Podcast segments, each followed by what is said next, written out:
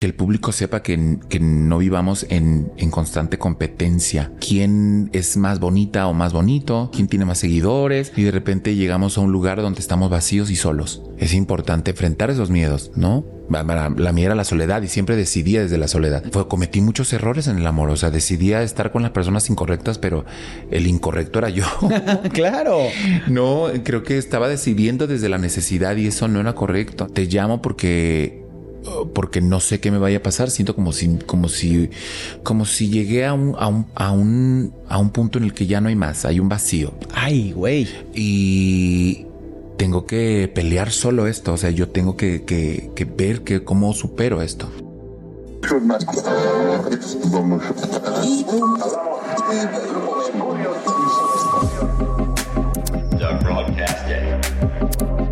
Mi mejor error.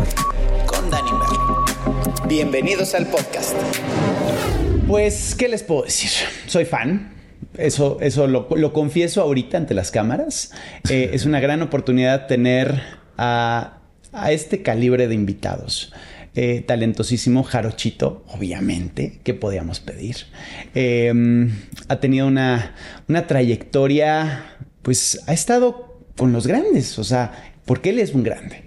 Entonces, te doy la bienvenida, mi querido Samu. Muchas gracias. De verdad, gracias por estar aquí en Gracias Mi Mejor por Error, por, por ser parte de, de- pues, de esta comunidad, de este espacio donde pues, el chiste es aprender a través de los errores y de los fracasos. Y creo que, creo que tú tienes una estupenda historia que contar y te agradezco tu tiempo y tu espacio. Muchas gracias. Pasamos por varias, ¿no? Para aprender. Pasamos por varias. Nada más tantito. Nada más tantito, ¿verdad? Tantito. Pues ahora sí que empecemos por lo primero. ¿Qué estamos haciendo aquí? ¿Cómo llegaste hasta este punto de estar hoy aquí sentados con esta hermosa vista hacia el castillo de Chapultepec? Yo creo que todo nace desde los sueños, desde las ganas, desde la pasión. Eh, vengo de la nada, vengo de, vengo de, de tener muchos sueños y de voltear a mi alrededor y no tener ninguna mano a mi lado. O sea, cuando te apasiona esta carrera, cuando te apasiona la vida, siempre fui un niño muy reflexivo. Ok. O sea, desde muy niño todo el tiempo estaba pensando como cosas, o estaba ahí, pero veía y, y era como que observaba siempre y... y- y Te cuestionabas. reflexionaba, sí, mucho desde niño. Ok. Entonces, eh, bueno, nací- nacido en Veracruz, en Boca del Río, mi confidente era el mar. O sea, Ah. mi amigo era el mar. Entonces, eh, me sentaba en el bulevar y, y- y- y hablaba con el mar. O sea, era el único que, que, que sentía que me podía escuchar y que me podía entender, ¿no? Yo de niño. Este, porque sentía que, que, que mis papás de repente no llegaban a entender lo- la pasión que yo sentía por la música. No, que no. O sea, ¿te limitaban? Hasta cierto Yo creo que punto. no lo, yo creo que no, no lo volteaban a ver tanto, o sea, vamos, con tanta fuerza como yo lo sentía. Ok. No, para mí la, la, la pasión por la música se despierta desde muy chiquito, canto desde los 4 o 5 años. Entonces, eh, desde que tengo ese uso de razón, eh, siento que es un fuego que me quema. O Claro. sea, lit- literal, sentía como algo que me tenía que jalar y que no era que si quería o no quería, o si podía o no podía, simplemente tenía que suceder. Tenía que. Exacto. En su momento, me explico, en su momento. Entonces yo me iba frente al mar y, y le, y, le, y le pedía y le decía que, que con tanta inmensidad y con tanta fuerza seguramente tenía el poder de llevarme muy lejos, Wow. de ponerme frente a un público, de, de llevarme lejos. ¿no? Entonces siempre iba y le lloraba y, y platicaba con el mar. ¿Por, por qué era ese deseo? O sea, ahorita ya el tiempo lo puedes posiblemente desmenuzar un poquito y era, era un, un deseo de transmitir, de, de sentir, de crear una emoción. ¿Qué, qué crees que haya sido esa, eh, esa pasión? Que bien dices tú, porque yo también le he sentido muchísimo. Digo, pecamos del mismo mal del escenario que, que, es, que es espectacular y se siente eh, esa vibra, ¿no? Y ese, esa conexión con la gente. Creo que muy pocos tenemos la fortuna de vivirlo, pero, pero ¿de dónde? ¿Cuál, cuál es esa, esa fuerza que sale para transmitir o para hacer que la gente sienta? Yo creo que era una necesidad de dar. Buenísimo. O sea, necesitaba dar. Y, y desde niño yo no sé de dónde me salió, pero, pero de repente recuerdo que dije, permíteme por favor ser ese, ese puente. Quiero ser ese puente para, para poder ayudar a muchas personas. No sé de dónde salía eso, porque probablemente yo en ese momento necesitaba muchas cosas. Claro.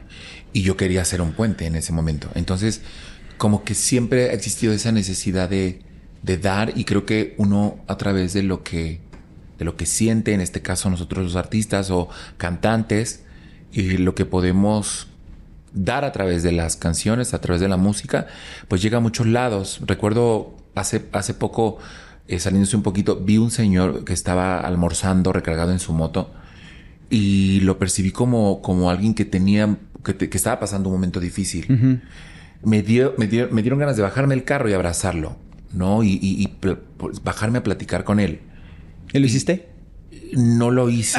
no lo hice porque, porque iba manejando y no podía bajarme. Seguramente me le iban a mentar todos los que venían detrás de mí. Y, y, cambió el semáforo y pues tuve que, continuar. Pero dije, ¿de qué manera podría abrazar cuando veo ese tipo de cosas? Y, y, me, y de inmediato llegué a la música. Dije, a través de la música podemos abrazar muchos corazones. Entonces, por eso digo que el cantar y el dedicarse a a la música es una responsabilidad muy grande, más allá de solo ser, o sea, como un placer, ¿no? Me encanta, me fascina y me llena cantar, pero creo que lo que uno va a dar es importante y es una responsabilidad. Cuando, cuando estás en este proceso de, de, de descubrirte, de realmente definir que tú lo que quieres es cantar y te, te, quema, ¿cómo eras? ¿Eras, eras? ¿Eras un chavo, este, no sé, eh, solitario o, te gustaba mucho la gente y entonces te encantaba la fiesta y por eso eh, te, gustaba ser el centro de atención. No, de hecho, de hecho, me daba miedo un poco. O sea, me daba, un poquito de, pavor, el, o sea, la gente.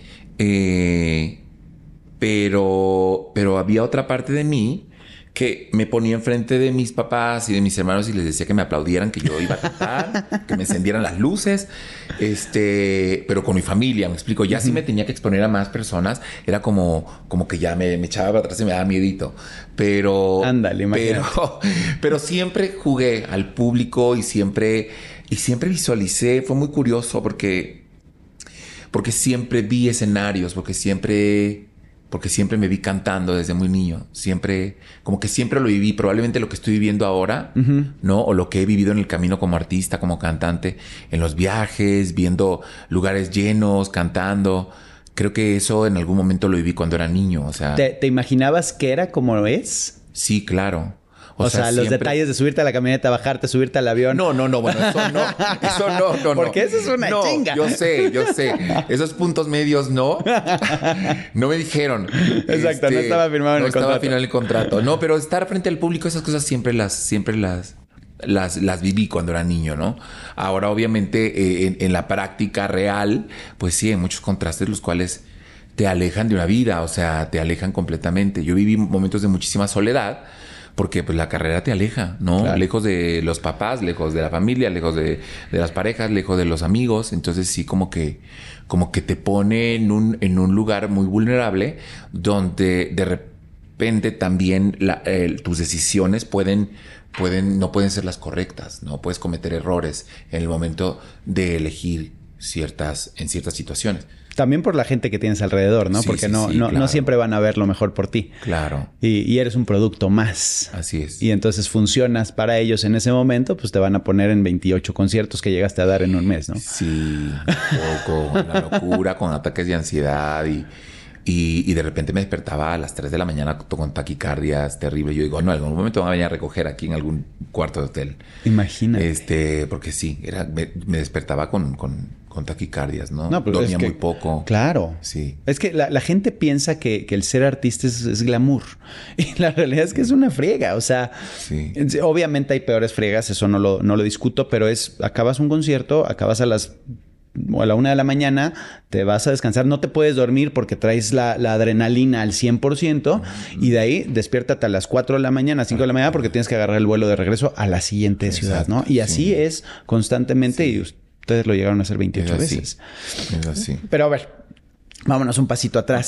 Tus papás. Mis papás. Ahorita me, me platicabas que, que no tenías un apoyo 100% de ellos para la carrera de, de- de artista. Ajá. ¿Tú crees que sabían lo que, lo que representaba ser artista? ¿O, o por qué habrá sido que, que no estaba ese... No, bueno, yo creo que eh, primero vengo de una familia cristiana, entonces eh, las creencias de repente te encierran en un entre cuatro paredes y de ahí no salen, ¿no? Ok. Entonces crecí con, con muchas con muchas creencias y muchas cosas en la cabeza, las cuales tuve que tuve que salir de ahí. Que no eran tuyas, ¿no? Sí. Que eran inculcadas. Creo que eran, eran, era un freno, eran un freno y probablemente si no hubiera salido de ahí, no estaría dando est- esta entrevista contigo Claro. y estaría en Veracruz, ¿no? Entonces, creo que el tomar la decisión de de repente romper ese esquema y salir de ahí, eh, me abrió una puerta muy grande, ¿no? Tuve también que, tuve también que, que- que renunciar al, al miedo porque desde el principio tenía una lista de no, no, tú no puedes por esto, tú no puedes porque esto, tú no puedes por no, no, no, no. Y me pesaba mucho eso. Entonces tuve que sacudirme de una y salir de ahí.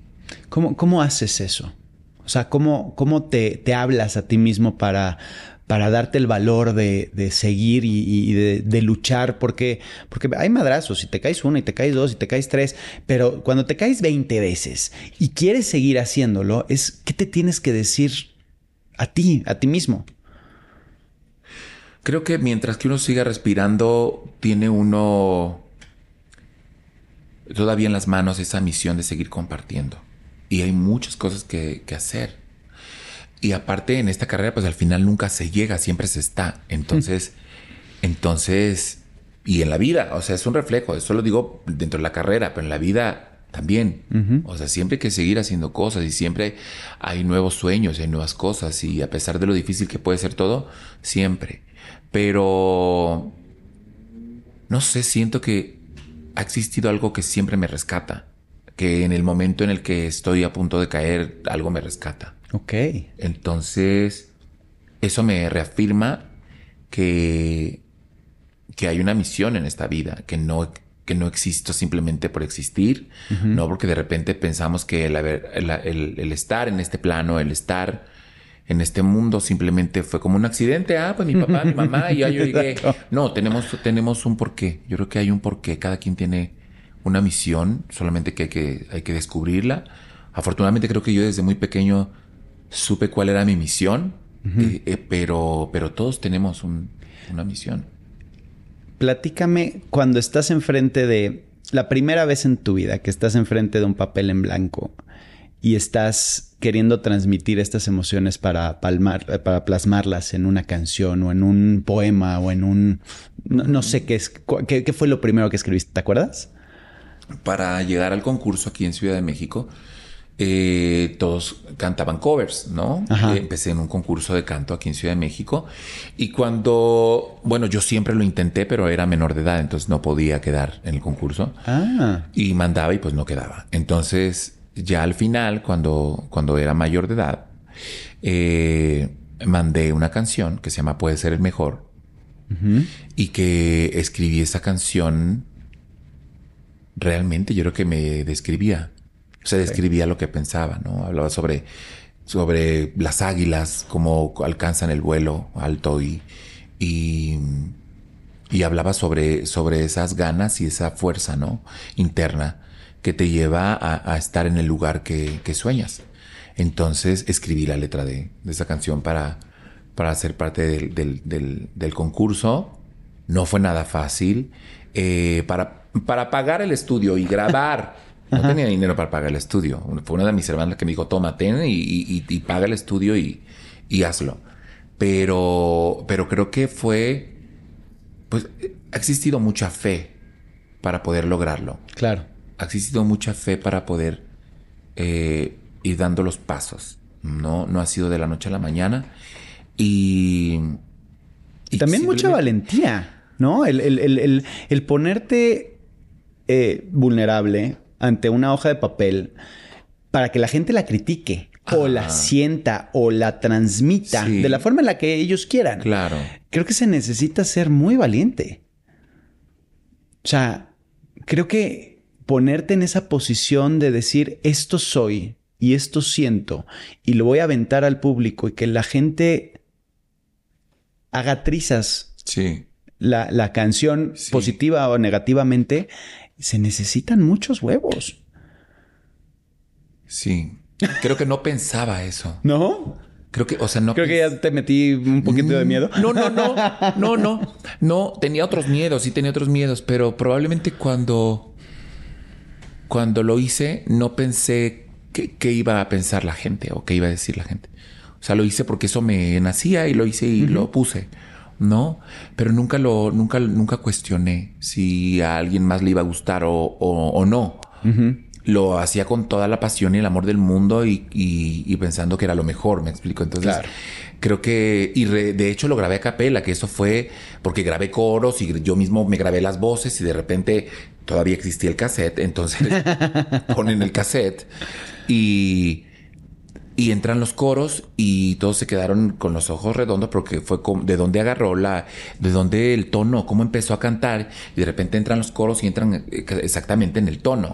Entonces estaba machando perfectamente las armonías con mi voz sin tener una referencia de algún piano o algún instrumento. Entonces, entonces como que eran esas cosas que ni yo me preguntaba. O sea, ahorita me preguntaría y diría, ¿cómo puede ser posible? No necesito el piano, no. Ajá. Yo en ese momento no necesité el piano, la guitarra ni nada. Las ganas. Fue un cassette, las ganas y los coros grabados, ¿no? Las armonías. Claro. Y, y me, y me, me subí a cantar a capela a un concurso donde llegaban muchos cantando eh, este, espectaculares, eh, con looks espectaculares y, y, este, y con instrumentos, o me explico. Entonces, como que no me preguntaba, no me cuestionaba muchas cosas en ese momento. Era como... ¿Ganaste el...? No gané, quedé como semifinalista. Ok.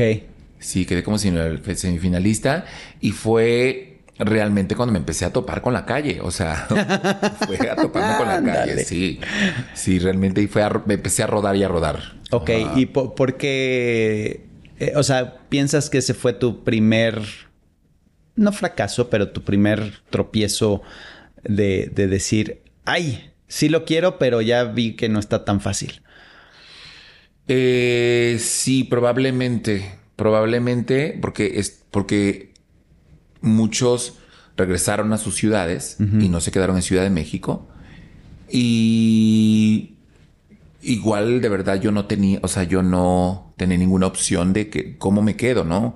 Es una ciudad, no es una ciudad barata, Ciudad de México. No conoces absolutamente a nadie, lo único que tienes son ganas de hacer una carrera, pero nada más. Entonces, te digo que siempre hay algo que me rescata y en ese momento estaba en el lobby y, y hubo una chica que se llama Soraya que de verdad siempre que tengo la oportunidad de platicar de ella lo hago porque es como fue como un ángel. Ok. Que me dijo, "No te vayas. No te vayas, ah, quédate, no quédate, quédate en mi casa. Este, tengo una recámara, quédate conmigo. Este, no te vayas. Y yo, pero no me conoces. ¿En serio? O sea, no me conoces, ¿cómo puede ser posible que me digas que me quede contigo, no? Entonces, de ahí empezó, o sea, ahí me, fue lo que me, hizo que me quedara en Ciudad de México y que me aferrara a... ¿Cuánto tiempo te quedaste en casa de Soraya? Me quedé, yo creo que como unos, ¿qué será? Como unos tres meses aproximadamente, sí. Y no se conocían, o no, sea. No nos conocíamos. ¿y, por qué ella le nació hacer eso? No lo sé. Tendremos que hacerle una entrevista. Estaría buenísimo, por supuesto, porque eh, esas son las personas que son las enviadas para, para forjar tu camino, para llevarte a lo que tenías que llegar. Porque después de esos tres meses, ¿qué pasa? Después de esos tres meses eh, me llaman para hacer audiciones para trabajar en el equipo de Cristian Castro en los coros y fui a hacer audición, me quedé y empecé a, trabajar con Cristian. ¿En serio? Eso no sabía. Y de ahí empezó un camino largo de hacer coros con varios artistas. ¿no? fue otra etapa de mi carrera como cantante que al final creo que el estar detrás de los artistas y recorrer, hacer giras y viajar como que fue una escuela muy grande. claro. claro. como para ver que sí, que no, que, que... Pero pues todo tiene su tiempo y en el momento también en el que decido cantar y estar al frente, también sucedió en su, en su momento. Esta carrera no es solo de querer y pararse al frente y cantar y verse bien. Hay que decir cosas, o tienes que, tienes que llevar cosas en el alma por compartir con el público. No solo es cantar. Claro. Bueno, pues es que es, una historia similar a la de Mijares, ¿no? Que, que él cantaba con Emanuel y hoy llenan estadios juntos y son espectaculares. Y, y cómo cómo una cosa te lleva a la otra. Y nunca vas a entender la vida viéndola hacia adelante, sino la tienes que ver hacia atrás para que sepas exactamente esos, esos pasos que diste que fueron firmes para, para llegar ahí. De ahí llegas a Camila, me imagino, ¿o no? Sí, después de estar con varios artistas en los coros, eh, Rayleigh eh, un gran amigo me invita y me dice, oye, hay un tema que es muy gospel, que me gustaría que grabaras los coros en el, disco. Y yo, sí, claro, por supuesto. Eh, me voy al estudio y ahí fue donde me encuentro con Mario. Ok. Mario y yo habíamos... Eh, habíamos estado en el concurso 10 años atrás. Ah, ¿en serio? Entonces, cuando nos topamos en el estudio, fue como, oye, nos conocemos. Y, ah, sí, claro. Entonces, Empezamos, yo grabé los coros y de ahí Mario me dijo, tengo canciones que, que tú podrías aterrizar perfectamente. Entonces, ¿por qué nos juntamos y cantamos juntos? Me dijo, ¿qué, ¿cuáles son tus proyectos? ¿Qué estás haciendo? Y le dije, realmente ahora estoy haciendo, estoy escribiendo, estoy haciendo eh, cosas con un hermano que también eh, cantaba. Entonces estoy grabando cosas, pero le dije, pero nos juntamos, sin, o sea, ¿por qué no? Por el placer de la música y de, y de compartir, ¿no? Y fue así como, como empezamos a, a montar las canciones, a montar Abrázame, que fue la primera canción. Este, a de repente que estaban amigos y me dice Mario, cántales algo, le digo, pues toca algo, y entonces nace alguna canción, o sea, empezó a tararear cualquier cosa nueva, y entonces nacen canciones nuevas. Era magia. Sí, entonces empezamos a escribir juntos, sí. Qué, qué, cañón, ¿no? Cómo, cómo la vida conspira para que esas canciones y esas emociones salgan a la luz. Claro. Porque si no hubieran estado ustedes juntos haciendo eso, eh, Abrázame posiblemente nunca había, hubiera sido lo que fue, ¿no? Claro, claro. Eso está, me vuela la cabeza esas diosidencias que le llaman, ¿no? Coincidencias que son así como de A más B igual a C y ¡pum! Mm. Y de ahí es toda una trayectoria. ¿En Camila cuántos años estuviste? Sí, en Camila fue del 2006 al 2000, ay, no recuerdo, el, 2011. Sí, o sea, fueron cinco años, seis años. Sí, como... Pero intensos. Intensos, muy intensos. Dos, dos discos nada más. ¿Dos discos nada más? Dos discos, sí. Puta, se sienten como si hubieran hecho 30. Sí, dos discos y mucho. Imagínate la huella. Y esto está, esto está muy cañón. El, el, con dos discos, la huella que, que, que, hicieron, que crearon, porque mm, aparte de que movieron obviamente generaciones y movieron emociones, que creo que eso es, eh, por, eso están tan clavados y tan, tan marcados en el corazón de millones de personas. Eh, y, que, y que haya sido algo fugaz, digamos, ¿no? Si, si vemos una vida completa, que hayan sido cuatro o cinco años de tu vida, nada más eso, y hayas eh, eh, llegado a tanta gente, es, es una locura. Y después te vas a Argentina y grabas temas en Argentina para eh, novelas. Sí, em, después de eso, la compañía disquera me hace un disco como solista con planes de, de, regresar con el grupo después de mi disco solista. Ok. Eh, cosa que después que eso ya no sucede. No pasó. No pasó. Entonces continuó mi carrera solista. Eh, eh, llevo 10 años como solista, que ha sido un recorrido, obviamente, súper bonito, difícil también, lleno de muchos retos. y entonces en ese camino, pues obviamente grabo temas para novelas en Argentina, este, temas para novelas en México. Eh, mi primer sencillo, Sin ti, que fue un, tema que creo que siento que, que también describe mucho la etapa que estaba viviendo de manera personal. Eh, cuando estaba en Camila escribo de que me sirve la vida, que de que me sirve la vida es un tema muy triste, muy oscuro, muy... es como muy triste, ¿no? Entonces lo escribo desde como veía yo el amor en ese momento y después escribo sin ti la vida duele menos, ¿no? Es una forma completamente de ver distinto la vida. Dar la vuelta. Sí, entonces, eh, 10 años como solista, cantando y viajando y haciendo conciertos y, y creo que esa etapa me ha vuelto muy fuerte y muy consciente, me ha alejado de muchos intereses que de repente la industria te pone. eh, a veces eh, en algún momento los artistas es como yo quiero tal premio, quiero llegar, si cuando yo tenga ese premio en las manos va a ser el mejor momento de mi carrera, pero te das cuenta que llegas a esos premios y no es el, mejor momento porque hay más momentos. Claro. Entonces. Sí, son eh, etapas, son evoluciones. Claro, entonces yo creo que el, etapa, la etapa como solista fue, fue aterrizar muchas cosas, darme cuenta que no necesito mucho para ser feliz, que para disfrutar de la música no necesito tampoco estar todo el tiempo en número uno. Eh, no sé, como que, como que entendí muchas cosas, las cuales me volvieron fuerte, de manera interna muy fuerte y, y desde ahí decido ahora. Entonces, como decido desde ahí, eh, cuando me topo de frente a una industria, ¿no? O ciertos momentos es como, estoy decidiendo desde aquí y, y este lugar donde estoy es, es, firme y es fuerte. Entonces no hay algo que me mueva, ¿no? Las cosas Estás muy determinado. hoy defiendo, claro. sí, claro, hoy defiendo mucho mi paz y estar tranquilo eh, antes que cualquier cosa, que cualquier proyecto o que cualquier cantidad o que cualquier premio. O sea, la verdad, creo que mi felicidad no depende de eso. Entonces, como no depende de eso, hoy me siento muy fuerte. Pero eso ha sido por porque el destino me llevó a, recorrer este camino como solista de 10 años donde eh, he palpado y he aprendido muchas cosas. No, y has trabajado con gente espectacular. O sea, has tenido. ¿Produces tú? Produzco siempre, me meto a la producción. No soy músico, no toco ningún instrumento, pero siempre estoy dirigiendo. De hecho, hace poco fui a hacer un concierto con la Sinfónica de Venezuela a Caracas.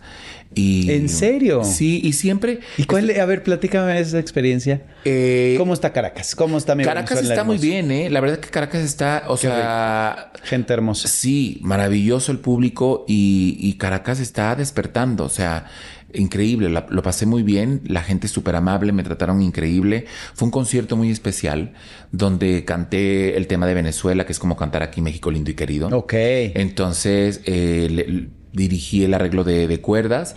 Siempre eh, tenía en mente como muchas cosas, o siempre tengo en mente cosas musicales, pero nunca las aterrizo porque no soy músico. Entonces lo que hice esta vez y dije, me voy a involucrar en el arreglo de, cuerdas y, junto con mi director musical nos juntamos en casa y fue como, a ver, quiero esto y le, cantaba y le tarareaba todas las cosas que quería escuchar y que iba escuchando, entonces él iba escribiendo. No, güey. Eh, y, también él complementaba cosas. Entonces hicimos el arreglo y, me, gusta meterme mucho en la producción. O sea, me gusta mucho dirigir. Eh, y entonces, bueno, fue como, como la, primera vez que me atrevo realmente a, involucrarme eh, dentro de los arreglos de algo, ¿no? Eh, otras cosas, bueno, simplemente dirijo y ya, y ellos, ellos aterrizan, pero esta vez sí fue como muy cercano ese, ese proceso. Ese proceso, sí. ¿Qué, ¿Qué, sentiste al estar en Venezuela y, transmitir esa canción tan, tan, tan icónica? Para ellos y, hacerlo con, la, con la sinfónica y porque como que todo todo te lleva a algo, ¿no? O sea, ¿a qué voy? Eh, no sé, estás en una arena Ciudad de México que es espectacular, que es un lugar, 20 mil personas gritándote, y de repente tienes este otro espacio, que es un lugar más pequeño, pero con cuerdas, pero acompañado, pero que, que, que te, te puede llevar a un lugar emocional más profundo, ¿no? que las 20 mil personas. Definitivo. Creo que, a ver, el, el, cantar Venezuela siempre es un tema que me quiebra. Ok. Y es, y es un, es, es curioso porque siento una conexión con Venezuela muy especial, no porque con los de otros países no. No, no, no, por supuesto. Pero, pero con Venezuela siento algo especial. Entonces, cuando canto esta canción, decidí abrir el concierto con esta canción, que es que le hice un, un, un arreglo muy, muy íntimo. Eh, me quiebra siempre, o sea, me, me, rompo, o sea, los cantantes no podemos o llorar o cantar, ¿no? O, lloramos o cantamos. Entonces, eh, eh, me quiebro siempre cuando canto esa canción y el público creo que, que fue, fue en los momentos difíciles para, para, para eh, el pueblo venezolano a, a distancia fue una manera de abrazarlos cantándoles esta canción. Lo grabé, la grabé y la subí con puro piano a, las redes sociales, pero una forma de abrazarlos a distancia. Entonces, tenerlos frente a mí, tener, eh, estar en el Teatro Teresa Carreño, que es un teatro emblemático en, Venezuela, con la Sinfónica eh, de Venezuela, tocando espectacular, grandes músicos. eh, fue, fue como que, no sé, como que te llenas de un poder especial. Y siempre digo que cuando canto una canción, me acompañan todas las vivencias. O sea, como que desde el niño sentado en la banqueta, queriendo cantar, hasta ese instante. Entonces, como que puedo cantar una canción, pero estoy, cantando y contando mi historia a través de una canción. Entonces, eso se repite cada canción en el escenario. Wow. Entonces siento que siempre me acompaña esa fuerza. Es como, como todo, todo lo que he vivido está detrás siempre de cada canción siempre hablamos de los éxitos, ¿no? Siempre hablamos de, uy, qué bien nos va y el, el Auditor Nacional lleno y esto, pero, pero pocas veces nos atrevemos a hablar de los fracasos. Y creo que eso nos curte, eso nos, nos forja, eso es lo que nos da las ganas y lo que nos, nos pone los retos para seguir adelante. Algunos que, que tú tengas presentes que digas, es que esto es lo que, gracias a esto estoy aquí, pero en ese momento posiblemente fue lo más duro que viví. Creo que me tendría que regresar a, a mi niñez. Ok, tanto así. Sí. Sí, yo creo que me tendría que regresar a mi niñez y. y tener esa rebeldía que de repente sentir que iba en contra de. sentir que iba en contra de. de mis papás, de lo que me habían enseñado, de, de muchas estructuras, ¿no? De, de esa fe que me habían inculcado en ciertas cosas, eh, levantarme y decir yo ya no puedo seguir aquí, eh, sentir que traicionaba a, mis papás, sentir que traicionaba, eh, no sé, a, mi familia, ¿no? Y, y decidir tomar un, un camino distinto, defendiendo simplemente lo que, lo que yo sentía y en lo que soñaba. Entonces, siento que ese, ese fue un momento en el que probablemente lo sentía como un error el, y no sabía qué iba a pasar. Era como, como saltar al vacío y no saber qué, qué, iba a pasar, ¿no? Y no saber qué iba a pasar y de repente ya estando en Ciudad de México, que me dijeran, no está pasando nada, regrésate. O sea, no estás haciendo absolutamente nada ni estás logrando nada. Entonces, yo les decía, tengo que ponerme primero la mascarilla y después se los tengo que poner a ustedes, ¿no? Es como que primero tengo que ser fuerte y estoy en ese proceso. Es como cuando, cuando, cuando tienen que meter al horno alguna pieza, ¿no? Entonces estaba, estaba así. Y creo que fue eso, o sea, eso, eso partió muchísimo todo, cambió el rumbo. ¿No? Creo que, tuve que, a veces, eh, las cuestiones religiosas y, las, y lo que nos pueden inculcar es tan fuerte que nos puede frenar. Y es importante crear un, un criterio propio de las cosas. Tenemos que vivir, tenemos que voltear a ver otros lados tenemos que escuchar otras historias, tenemos que conocer otras culturas, tenemos que, abrir los ojos hacia otros lados para poder caminar por, por un camino eh, contrastante como es la vida y también creo que eh, ser honestos con nosotros. Qué difícil, ¿no? Sí. A veces, a veces el ser honesto contigo mismo es lo, más difícil. Y lo hablábamos hace ratito, ¿no? Las caretas que te, tienes que poner para, para pertenecer, para que puedas eh, ser aceptado por los demás. Sí. Eh, ¿no? Porque el ponerte los zapatos amarillos, ah, ya no estás dentro de la línea, entonces ya la gente te vuelve a ver medio raro. Y entonces, los míos son dorados, plateados. pero, pero eh, esa, esa batalla constante que tienes que estar trabajando y, que a veces te tira y que a veces te, dices, para. ¿No? Mejor pues me regreso a estudiar y ser abogado. y ya. Y, tengo a mi familia y tengo a mis dos hijos. El otro día platicaba con un, con un buen amigo también en, el podcast y decía, es que yo me fui eh, de, de, mi país, es de Bolivia. Me voy de mi país siendo abogado, queriendo eh, tener una familia y con un perro y me voy a, Los Ángeles y cuando regreso nuevamente a mi país, pues llegué, regreso siendo youtuber y gay. Entonces dice, wow, o sea, fue, fue, fue un despertar para mí el, el, el, salir de lo que realmente era. ¿no? Que, que lo mencionas ahorita, el, ser determinado de lo que, mm. de lo que eres y de quién eres. Así es. Sí, a veces es, yo siento que dentro de la sociedad es, son tan importantes las etiquetas, ¿no? Que de repente cómo frenan, ¿no? Cómo frenan y cómo vuelven inseguras a las personas, ¿no? Dentro de la sociedad.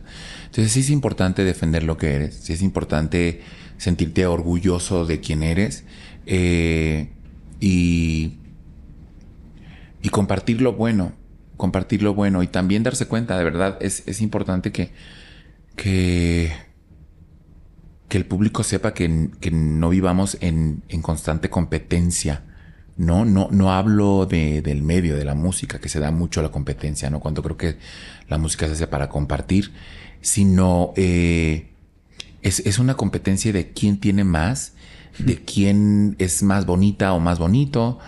Este, no sé, tantas ¿Quién tiene más followers? exacto, quién tiene más seguidores. Entonces, como que hay una, hay una competencia y nos dejamos arrastrar por todo ello. Y de repente llegamos a un lugar donde estamos vacíos y solos. Entonces es importante abrir los ojos y despertar porque nos dejamos arrastrar por todo eso que, que nos lleva a un lugar muy vacío y oscuro. Entonces hay que, hay que despertar, hay que ver realmente hacia dónde vamos. O sea, hay que, hay que preguntarse hacia dónde vamos todos los días. ¿Por qué hacemos las cosas? ¿No? ¿Cuál es la siguiente canción que no está escrita? Que traes en tu corazón y que quieres plasmar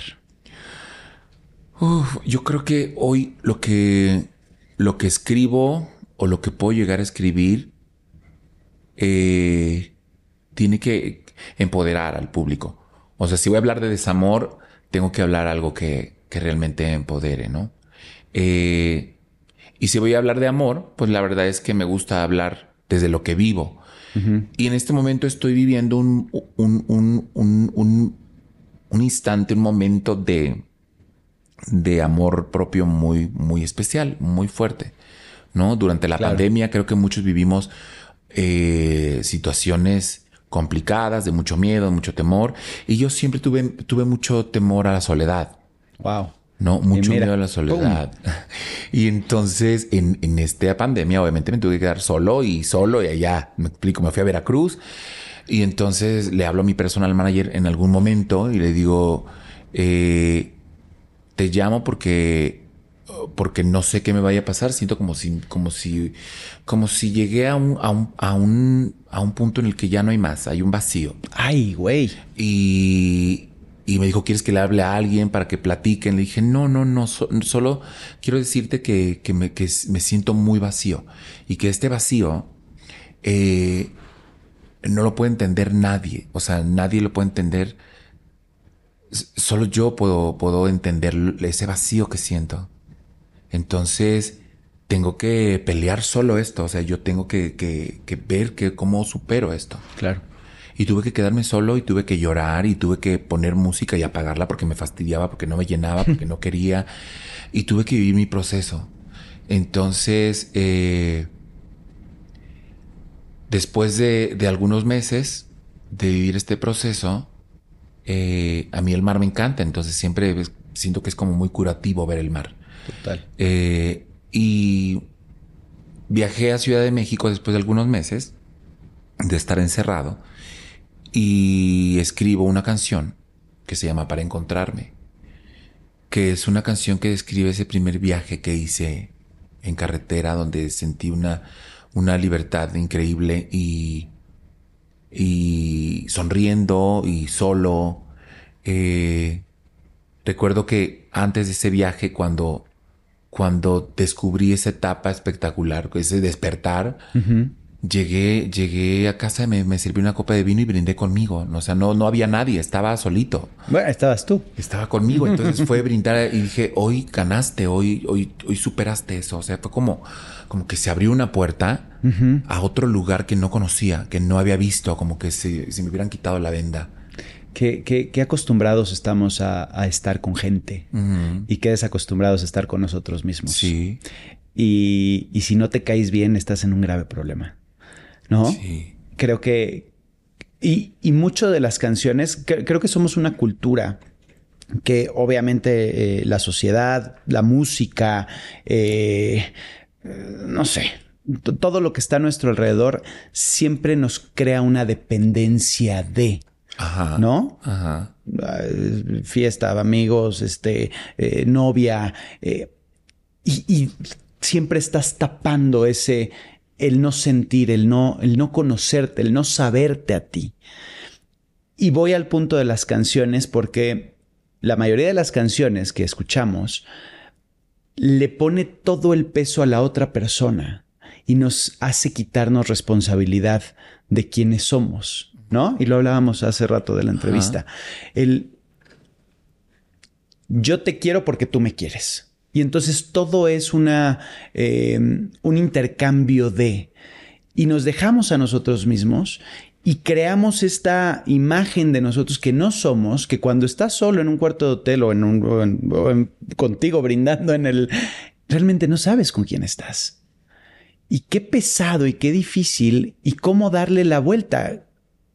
Y es enfrentándote a tus miedos más profundos. Es que tiene que pasar, hay que vivirlo. Si no, si no seguimos viviendo una mentira y seguimos viviendo eh, con esas cosas en el medio que no nos dejan vivir bien, que, creo que existimos pero no estamos viviendo. Entonces es importante enfrentar esos miedos, ¿no? La, la mía era la soledad y siempre decidía desde la soledad. Y entonces eh, cuando supuestamente yo me enamoraba, este, era por necesidad de no estar solo, pero no por realmente por compartir lo bueno, por amor, por no. Entonces, La codependencia. Fue, cometí muchos errores en el amor. O sea, decidía estar con las personas incorrectas, pero el incorrecto era yo. claro. No, creo que estaba decidiendo desde la necesidad y eso no era correcto. Entonces, eh, hoy estoy viviendo una etapa súper bonita donde creo que eh, estoy disfrutando mucho estar solo. Y, y, eso se refleja en, lo que escribo. Entonces, eh, regularmente al público le gusta escuchar desamor y, y lacerarse y eh, este, creo que no, no sé, ya no, no conecto con eso no puedo conectar con escribir cosas. Y, y fue una etapa en tu vida, fue una evolución. Claro, Tuviste que estar ahí y escribiste canciones sí. muy profundas. Sí. Muy sí. deep down. Sí. De, de que la Sí, dolorosa, sí. o sea, sí. Estoy, sí estoy enamorado, sí amo a mi mujer, pero. sí. Y, y creo que. Creo que tienes una gran responsabilidad. Sobre todo tú. Eh, porque aparte de que transmites aparte lo plasmas. Y tus canciones son escuchadas por millones de personas. Entonces, yo te quiero agradecer por, por ponerte de esa forma ante nosotros, por enseñarnos que realmente el ponerte vulnerable hay recompensa y la gente te lo aprecia porque la gente lo necesita, porque muchas veces la gente no tiene idea qué es lo que siente o cómo quiere sentir. Y a través de tu, de tu, de tu talento, de tu interpretación, de tu música, de, de, tus letras, haces eso. Y para mí es espectacular. ¿Qué viene? ¿Qué Ahora sí que. Ah, mira, aquí tengo algo. Aquí tengo algo, mira. 27. 27 se llama. ¿Por sí, es un disco. 27. Mira, desde ese momento que llegué al concurso, cuando dije me voy, agarro mis maletas, me paro de la banqueta y me voy. Eh, desde ese día lo cuento como, como parte de, un viaje y es hace 27 años. Hace 27 años hace 27 años, sí. Este sueño. Ese sueño y ese viaje espectacular. Un viaje súper bonito que lo volvería a repetir con todos sus contrastes y viviría cada uno de los momentos que he vivido no me arrepiento absolutamente de nada de lo que he vivido porque ha sido valioso. Eh, y bueno, estoy como festejando esos 27 años con este disco, cantando canciones que han sido parte de mi, de mi camino. Este. ¿Son temas todos nuevos, recientes? No, no, son temas que he cantado. Son temas, ah, vienen temas con Camila, o sea, los temas que canté con Camila, temas como solista. Hice un disco que se llama Me quito el sombrero, donde incluí canciones de otros, de otros intérpretes y, y, fue un concierto en vivo desde Veracruz con la Sinfónica también. ¡Wow! Sí, fue con Sinfónica. Eso también está espectacular. Y dime una cosa, en Digo, hace, hace años no, no, agarro un disco. Entonces ya, no sé, ni cómo se abre. De colección. exacto, exacto, exacto. Eh, digo, nada más para que vean, ahí está. Pero quiero agradecer a la vida por la oportunidad que me ha dado de seguir cantando y compartiendo emociones a través de la música. Hace 27 años se encendió una llama que hoy, más que nunca, se mantiene viva, renovándome y llenándome de fuerza día con día, gracias a la música que me permite desnudar el alma en cada canción y mostrarme tal cual soy, un ser libre. ¡Auch! creo que, creo que es un, un statement de vida, ¿no? Es un, es un, eh, tu, tu mojo, tu, esto soy y es el ser libre y es el transmitir y, Gracias. Gracias por ponerlo en nuestras manos. La gente lo tiene que tener. Está obviamente en todas las plataformas digitales y todo. Sí, en las plataformas digitales, por supuesto. Este, que te vaya espectacularmente bien. Yo te quiero agradecer tu tiempo, tu esfuerzo, tu, el, venir aquí, el estar, em, tu carrera, tu, tu, tu transmitir esa emoción, esos sentimientos. De verdad, no, no me canso de decírtelo porque yo admiro mucho a las personas que tienen esa, esa fuerza y ese valor de, transmitir y tú lo haces espectacularmente bien. Samo, querido, esta es tu casa. Invitarme. Gracias por invitarme. He disfrutado mucho esta plática.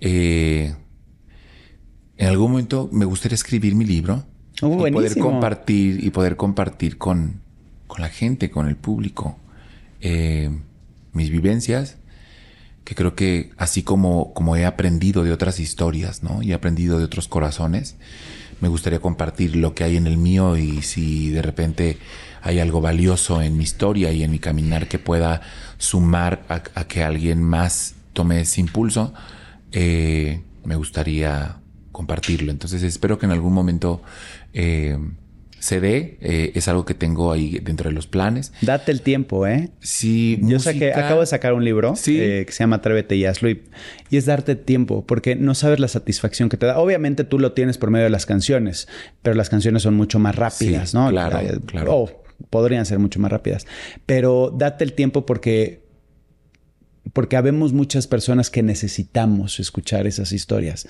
para sentirnos inspirados, para sentirnos motivados, para realmente definir nuestro camino de decir sí se puede. Él lo logró y él lo hizo de esta forma, no para copiarte, sino para para que sirvas de inspiración para lograr lo que realmente queremos nosotros. Entonces, lo tienes que hacer. Es más, es una obligación. voy a. Y música, bueno, vienen nuevas canciones, vienen nuevos proyectos. yo creo que el próximo año está cargado de proyectos este, eh, importantes y, nuevas, nuevas cosas. Entonces, ya se estarán enterando pronto de lo que viene. Eh, yo te agradezco muchísimo el espacio, la invitación, la plática y el poder compartir esta experiencia. Eh, de, de, escucharte y de que me escuche y, de que el público también eh, pueda compartir con nosotros. Una delicia. Muchísimas gracias. Y esto, pues ahora sí que suscríbanse, pónganse, hagan todo lo que tengan que hacer. Ustedes ya lo saben. Les mando besos, abrazos, mi querido Sam. Bye. No te pierdas el siguiente podcast. Esto se acabó.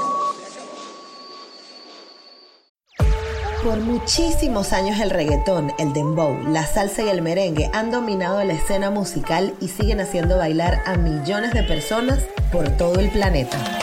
Estos son géneros de origen afro-latino y aunque somos más de 150 millones alrededor del mundo, nuestra comunidad es de las más empobrecidas en América Latina. Negra como yo es un podcast donde conectamos con nuestra identidad. Hablamos de antirracismo, sanación y body positive. Negra como yo, disponible todas las semanas en cualquier plataforma de podcast. When you drive a vehicle so reliable it's backed by a 10-year, 100,000-mile limited warranty, you stop thinking about what you can't do and start doing what you never thought possible. Visit your local Kia dealer today to see what you're capable of in a vehicle that inspires confidence around every corner.